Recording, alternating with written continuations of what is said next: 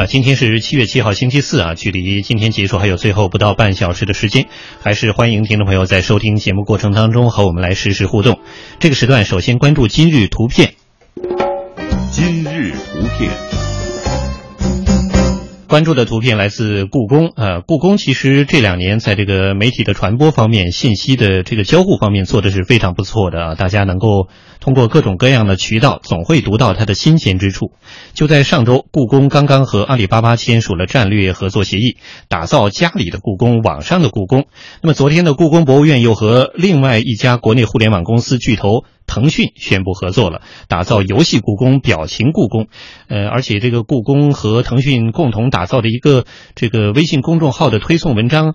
可以说其中的这些动漫啊，各种这个效果呀，也是让让很多网友是呃啧啧称赞啊，非常有意思。那我们现在就来连线央广实习记者王曼宁，了解一下相关的情况。呃，王曼宁，你好。哎，你好，主持人。嗯，为听众朋友来介绍一下这个故宫和腾讯到底玩的是什么具体的花样。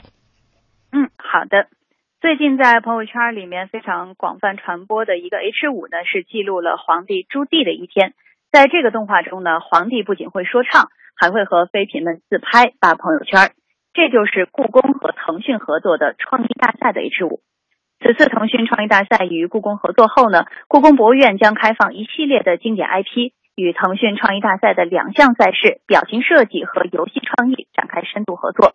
目前开放的故宫 IP 包括经典藏品《韩熙载夜宴图》《海错图》《明朝皇帝画像》，以及故宫数字文创《皇帝的一天》APP 和《故宫大冒险》中的卡通形象等等。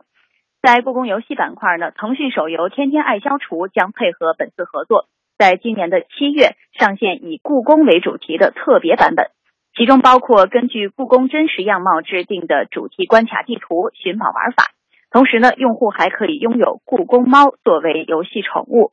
那么在故宫表情板块呢，因为现在表情已经成为年轻人日常在线交流的重要的元素，所以本次创意大赛呢，将邀请参赛者设计故宫主题的表情包，由故宫与腾讯共同评选出赛事的优胜者。今年十月呢，故今年十月，用户就可以在腾讯社交平台上使用故宫主题的个性化表情了。而之前与阿里巴巴的合作，则是在淘宝上线了故宫博物院的官方旗舰店，从票务服务、文创产品和故宫出版三个板块来传播故宫文化。那么，故宫博物院的院长单霁翔也表示，故宫是一个世界级的超级 IP，希望通过借助互联网和新技术的平台，用富有创意的方式。把故宫所蕴含和代表的优秀传统文化留给年轻人，留给未来，并且能够培养更多热爱传统文化的青年人。主持人，好的，感谢王曼宁的报道。呃，的确啊，说到这个故宫这几年，嗯，在这个文化传播方面做的还是有声有色啊，变得萌萌哒啊，年轻人非常喜欢，确实很有意思。高大上的皇家文化和网络时代今天这种调侃精神也是紧密结合。这回又和呃腾讯有三年的合作协议，呃，这个未来还是值得期盼的吧。呃，两位观察员有什么点吗？对于故宫这两年的变化还有未来这个展望？我觉得故宫这两年确确实实有非常非常大的变化，嗯，呃，特别是它在它的这个纪念品这一块，对我应该还是深深得意的，嗯。嗯，给我父亲买过几次这样的礼物，自己也有过买过，嗯。嗯，无论它的设计创意和它的制作精良，都还是能够感觉到很多的心意，因为我们走。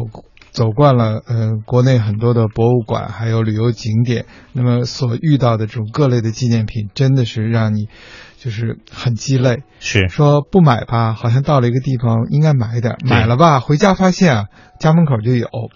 所以这个是很很痛苦的一件事情。而故宫呢，它能够开发出来很多很有意思的这种呃纪念品，这应该是很大的进步。当然要提一个小小的建议，嗯，就是它的这个客服和它的那个在线和它呃旅游商品店里头那些就是服务的态度。还有很大的提高的空间。嗯嗯，多多少少还有点像嗯以前的那种就是叫国营商店的嗯面孔的感觉。嗯这个是需要要就要跟上时代变化要发展的。那我想他这次和腾讯的合作，既然都参加了那个表情包的比赛，嗯那我觉得他们的那个真人表情，其实应该和表情包有同样的这种进步，否则这种很漂亮的那个表情包做的特别好。嗯那我们看到一张一张真切的脸的时候，少了一些热情，少了一些笑脸的时候，大家还是会打折扣的。嗯呃，当然，我觉得呃，单院长这几年来在做这个故宫向社会开放和故宫的管理以及故宫的门票等等这些方面，应该做了非常非常多的努力。对因为故宫其实承受的压力啊，是世界上其他的景点。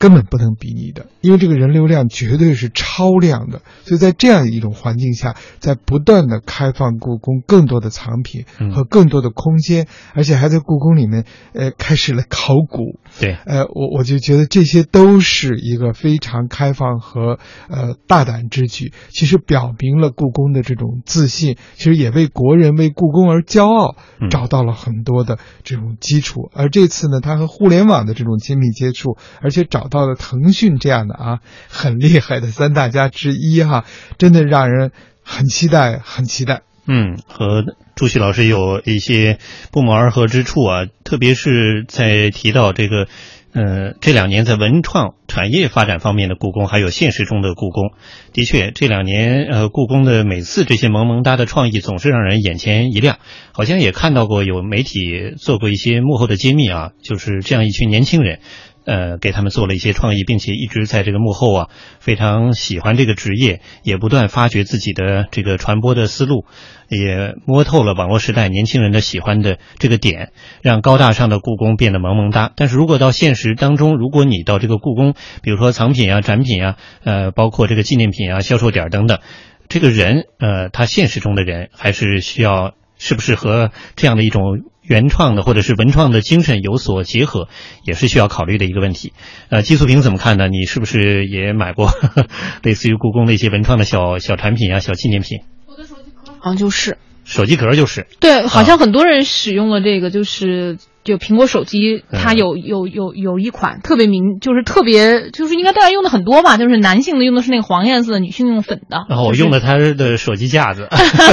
对，就是实际上它这几年，我真的真心觉得就是进步的特别快。嗯我记得最开始的时候，它曾经被人家笑过。嗯那个时候出过那种潮珠耳机，是大家还记得吗？有印象还有就是那个，就是那个，就是那个扇子上写的“朕就是这样一条汉子”。那个，这个，这个，当时就说这个制作的多么的粗糙，他曾经吐过槽，就觉得特别难看。对，然后就觉得它不够精致。但是我们看，哎，这两年它的质量和它的这个精细化的这个程度，突然之间就好了很多。嗯而且不仅是它的这种文创产品，我们发现它的这个展览方面也是嗯在不断的推出一些让人很惊喜的。首先是新的一些宫殿的这个开放对外的，然后还有就是去年它当时叫石渠宝剑吧，嗯好像是做了这么一个大的大型的展览，当时也吸引了很多的人去看。订不上票，对，订不上票。对实际上不管怎么说，就是说它在这个开放、在向对外宣传以及文创方面都呃都。进步非常大，而且就是和国际越来越接轨。我们发现，就是以前我们可能还有很多吐槽点，嗯那么现在呢，就觉得哎，其实它已已经做的就是甚至会比很多国外的一些博物馆做得更好。所以说，呃，我就是所以说，我觉得在这一点上，就正说明了，就是可能单院长他本身在这方面是非常有思路的。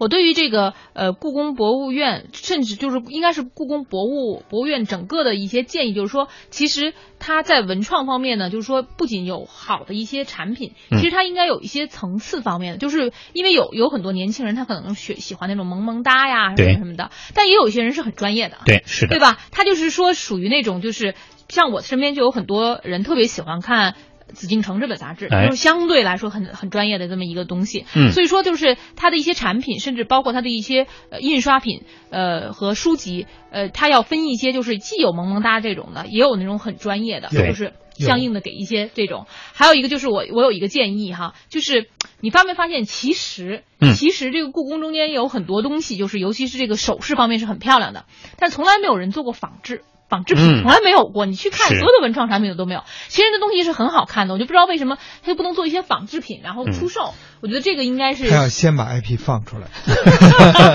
所以这个就是会会挺有意思的，而且我还加了这个故宫的呃这个就是微信嘛，对然后去公众年号哈前年、他曾经做过一个叫做那个。九九消寒图，嗯就是从冬至那一天开始，每天写一笔，而它通过不同的颜色来标志这一天的那个天气的状况。就是对阴天是好像粉色的是晴天，对然后阴天是灰色的，等等，它有不同的这种颜色在里头。然后等你把这个九九八十一话全都写完了之后，实际上最后就是等于春天已经来了，然后你还能够记录到每一天的这个天气的情况，其实是一个很有意思的那么一个游戏。嗯但我觉得这种游戏的设计应该是这样的，就是说你最好最后会有一个抽奖，因为会给给这个大家有上传的这种欲望，要不然的话我就看一看也就那什么，也就真的过去了是这个样子。就是比如说你可以拿出几张票来。啊然后就是就是让让这个这个就是真的有耐心写的是九九八十一画，每天填一画的这些人，嗯能够哎就是有一个抽奖的机会。其实然后再去故宫看一看，其实你想这些人这么就能能有耐心写下这么，肯定对于故宫文化是很痴迷的。所以这种就是能够互动上面再稍微的多一点，我觉得嗯可能会更好。嗯，嗯你看，大家其实每个人都有或多或少的这个用户体验了啊，也有这样的关注度，还有各自的建议，所以我们期待这个故宫啊能够越办越好。